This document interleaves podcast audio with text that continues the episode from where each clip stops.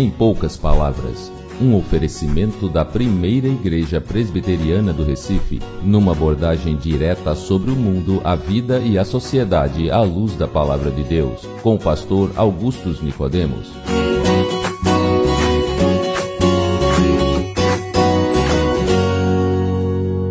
Seja bem-vindo a mais uma edição do programa Em Poucas Palavras. Sou Denis Cavalcante e comigo nosso comentarista, o pastor Augustus Nicodemos, que muito gentilmente nos responde a mais uma pergunta sobre nosso dia a dia com a palavra de Deus. Olá, Denis, queridos ouvintes que nos acompanham.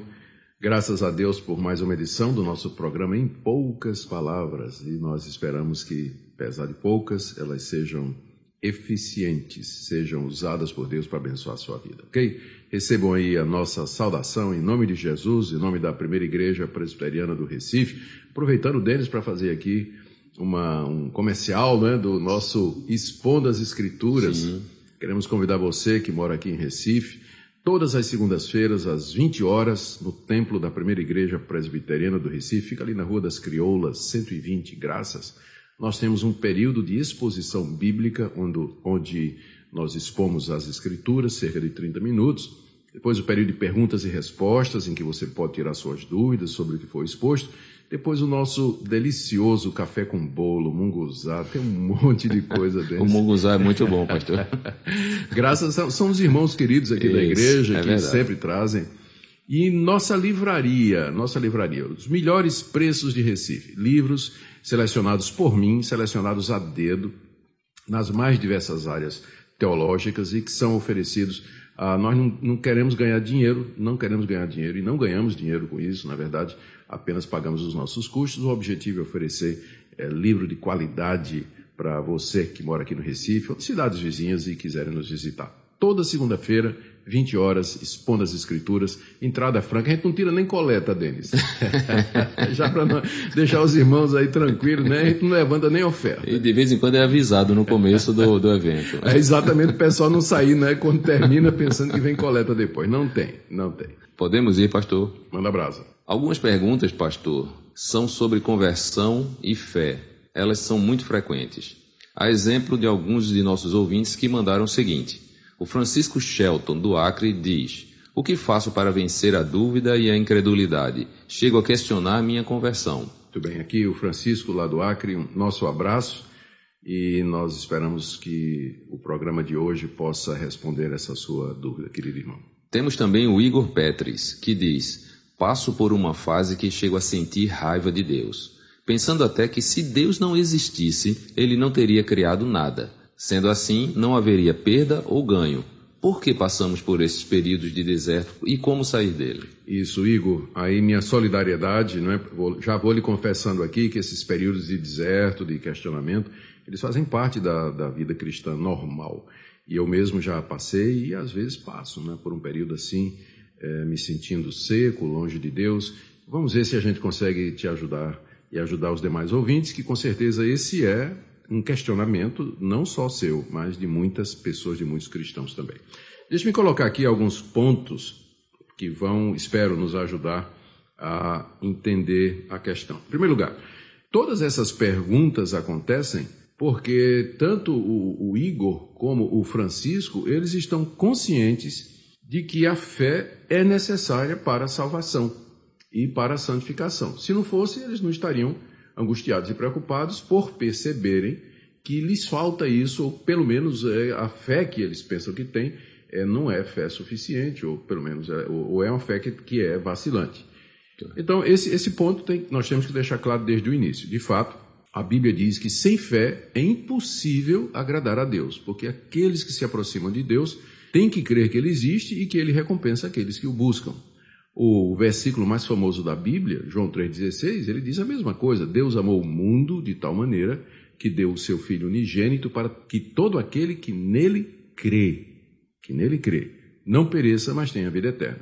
Então a fé é colocada como sendo o meio pelo qual a morte de Cristo na cruz e os seus benefícios chegam até nós e nos são aplicados, como diz o apóstolo Paulo, pela graça sois salvos mediante a fé isso não vem de vós, é dom de Deus. Quando ele fala isso aí, se refere à salvação juntamente com a fé. de Deus procede a fé, e sem fé nós não podemos ser salvos. Daí então a pergunta desses queridos irmãos, né, deles e de outros, uh, o que fazer, uma vez que eu sinto que não tenho fé, ou minha fé parece às vezes ser abalada. Bom, a, a verdade é que não somente a Bíblia, mas a própria experiência, a história da igreja, as biografias desses homens de Deus mostram que mesmo os crentes mais firmes, eles têm sua fé abalada. Ninguém consegue ter uma fé firme o tempo todo, a vida toda. Não existe cristão que não passe por dúvida, por questionamento, por vacilação e por enfraquecimento da sua fé. Isso é devido ao fato de que aqui nesse mundo nós estamos sujeitos, primeiro, às tentações do mundo. O mundo nos tenta. Estamos cercados de oportunidades e de apelos para que nós desobedeçamos a Deus e façamos aquilo que não é correto. Então, quando o crente acaba cedendo a isso, quando ele se sente atraído pela mulher do próximo, ou quando ele fica com inveja do carro do vizinho, ou ele cobiça o emprego do seu colega, então ele, ele a fé sente isso, sente a pancada e a pessoa se pergunta: puxa, se eu sou crente, se eu tenho fé, por que, que eu ainda tenho vontade de fazer essas coisas erradas, é, cobiçar as coisas do mundo? Então, as tentações do mundo, elas representam um grande desafio para a fé. Pastor, Fora isso, pastor, fala. nesse ponto entra aquele texto que fala: No mundo tereis aflições? Perfeitamente, perfeitamente. Jesus disse aos seus discípulos que eles tivessem tranquilidade, bom ânimo, porque no mundo teriam aflições, mas Jesus disse: Eu venci o mundo. Então nós vamos vencer o mundo, mas isso não significa que não é sem aflição, né? É, não é fácil. Parte das aflições do crente é exatamente a luta contra a sua natureza incrédula, a sua natureza pecaminosa, inimiga e rebelde. Então, ele é tentado pelo mundo. Fora isso, o diabo assedia o crente. O diabo traz pensamentos de incredulidade. O diabo lá no fundo da nossa mente diz: "Você não tem fé" ou então sua fé não vale nada. O diabo oprime mesmo os cristãos com o objetivo de fazê-los fracassar na fé ou vacilar na fé. Ainda pode acontecer, Denis, que o crente tenha a sua fé abalada quando ele cai no pecado. Por mais crente que ele seja, ele tropeça.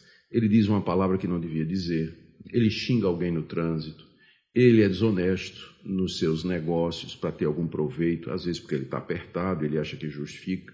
Mas aí a consciência acusa.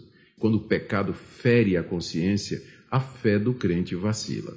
Ele pergunta: será que eu sou crente mesmo? Eu acabei de fazer uma coisa terrível como essa, né? Será que um filho de Deus faria isso? Eu estou me sentindo realmente rejeitado por Deus e assim por diante. Ou então, Denis, olha, existe uma causa muito comum e normal para o crente ter a sua certeza de segurança, a sua segurança e sua certeza de salvação abalada que é a falta do uso dos meios de graça. Falta de leitura da Bíblia, falta de oração, falta de ir à igreja, falta de participar da escola dominical, de grupos de estudo, de fazer o culto doméstico em casa com a mulher, com os filhos e com a família, quando der, é claro. Então, Deus deixou meios pelos quais a fé se fortalece. Como o apóstolo Paulo diz lá em Romanos, a fé vem pelo ouvir a palavra de Deus.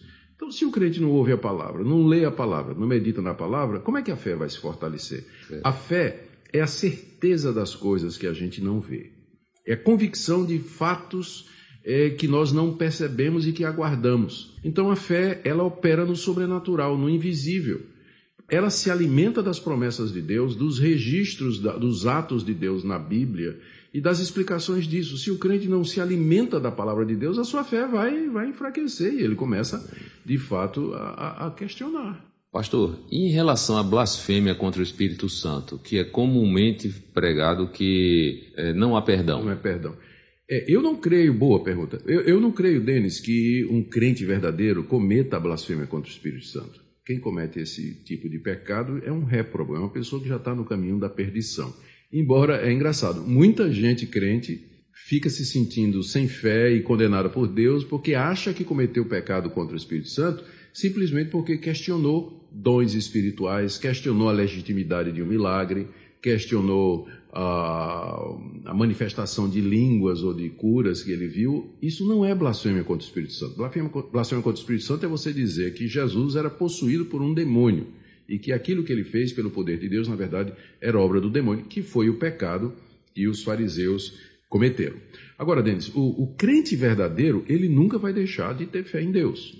Porque Deus o sustenta, Deus o guarda. E embora sua fé tenha altos e baixos, vacile em momentos por conta daquelas coisas que a gente acabou de falar aqui, mas ele vai perseverar até o fim. Ele nunca vai parar de crer em Deus. Ele nunca vai conseguir virar as costas para Deus e para o Senhor Jesus, mesmo que ele tenha momentos de alto e de baixo. E para terminar aqui, como manter a fé viva e vencer a incredulidade? Então eu dou essa sugestão aí para o Francisco, para o Igor e todos os demais queridos que nos assistem. Primeiro, usem os meios de graça. Leia sua Bíblia todo dia, escute bons sermões expositivos sobre a Bíblia, medite na Bíblia, participe ativamente dos cultos da sua igreja, louve a Deus, esteja junto com os irmãos. Isso tudo vai aquecer a sua fé. Pense na fé como uma brasa, quando é tirada da fogueira, fica sozinha, ela vai apagar. Mas se você traz ela de volta para a fogueira, onde estão as outras brasas, ela vai ficar viva e aquecida. Inclusive, pastor, a comunhão com os irmãos ajuda quando se relacionam e alguns explicam sua experiência para os outros que estão passando Isso, agora. Exatamente. E aí eles veem que eles não são os únicos, né? É verdade. As pessoas passam também, eles cobram ânimo a respeito disso.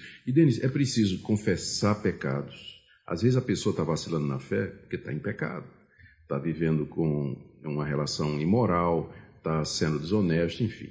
Então ela tem que confessar os pecados, abandonar os pecados e perseverar. E Deus haverá de lhe restaurar a fé e a plena certeza da salvação eterna. Pastor, ainda um outro ouvinte que colocou o seguinte: Posso estar na igreja e ter certeza que vou para o inferno? Por incrível que pareça, sim.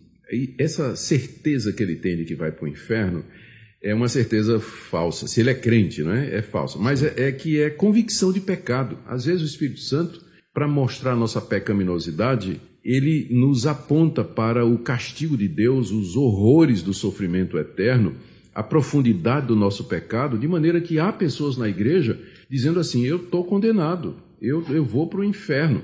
Mas elas não conseguem abandonar a igreja. O que é uma prova de que esse sentimento é só convicção de pecado produzido pelo Espírito Santo.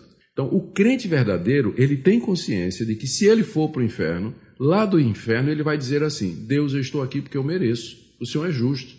Eu não estou aqui injustamente. Eu sei que eu estou aqui porque eu mereço. Então, essa convicção, às vezes, está presente na vida do cristão aqui no mundo. Mas, na verdade, se você crê no inferno, crê que você merece o inferno, isso já é um grande indicador de que você é crente. Porque quem não é crente não acredita em inferno, não acredita que vai ser condenado, acha que Deus vai dar um jeitinho, mas o crente ele sabe a seriedade do pecado, sabe os pecados que cometeu, sabe que Deus é santo e justo, mas ele não consegue virar as costas para Deus. Ele sempre vai ter a expectativa e vai ter a confiança no perdão de pecados mediante o Senhor Jesus Cristo.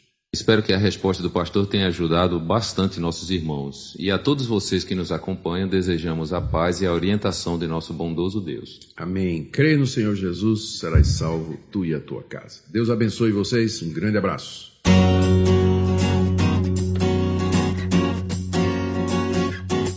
Você acabou de assistir Em Poucas Palavras, um programa da Primeira Igreja Presbiteriana do Recife. Visite-nos à Rua das Crioulas, número 120 Graças, Recife, Pernambuco. Site www.primeiraigreja.org.br. E-mail em poucas palavras arroba primeiraigreja.org.br.